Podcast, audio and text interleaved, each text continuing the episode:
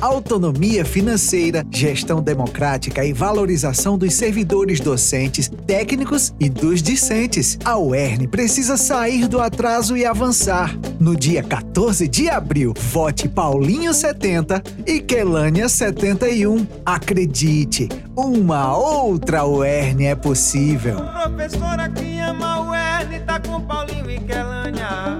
Professor que defende a UERN tá com Paulinho e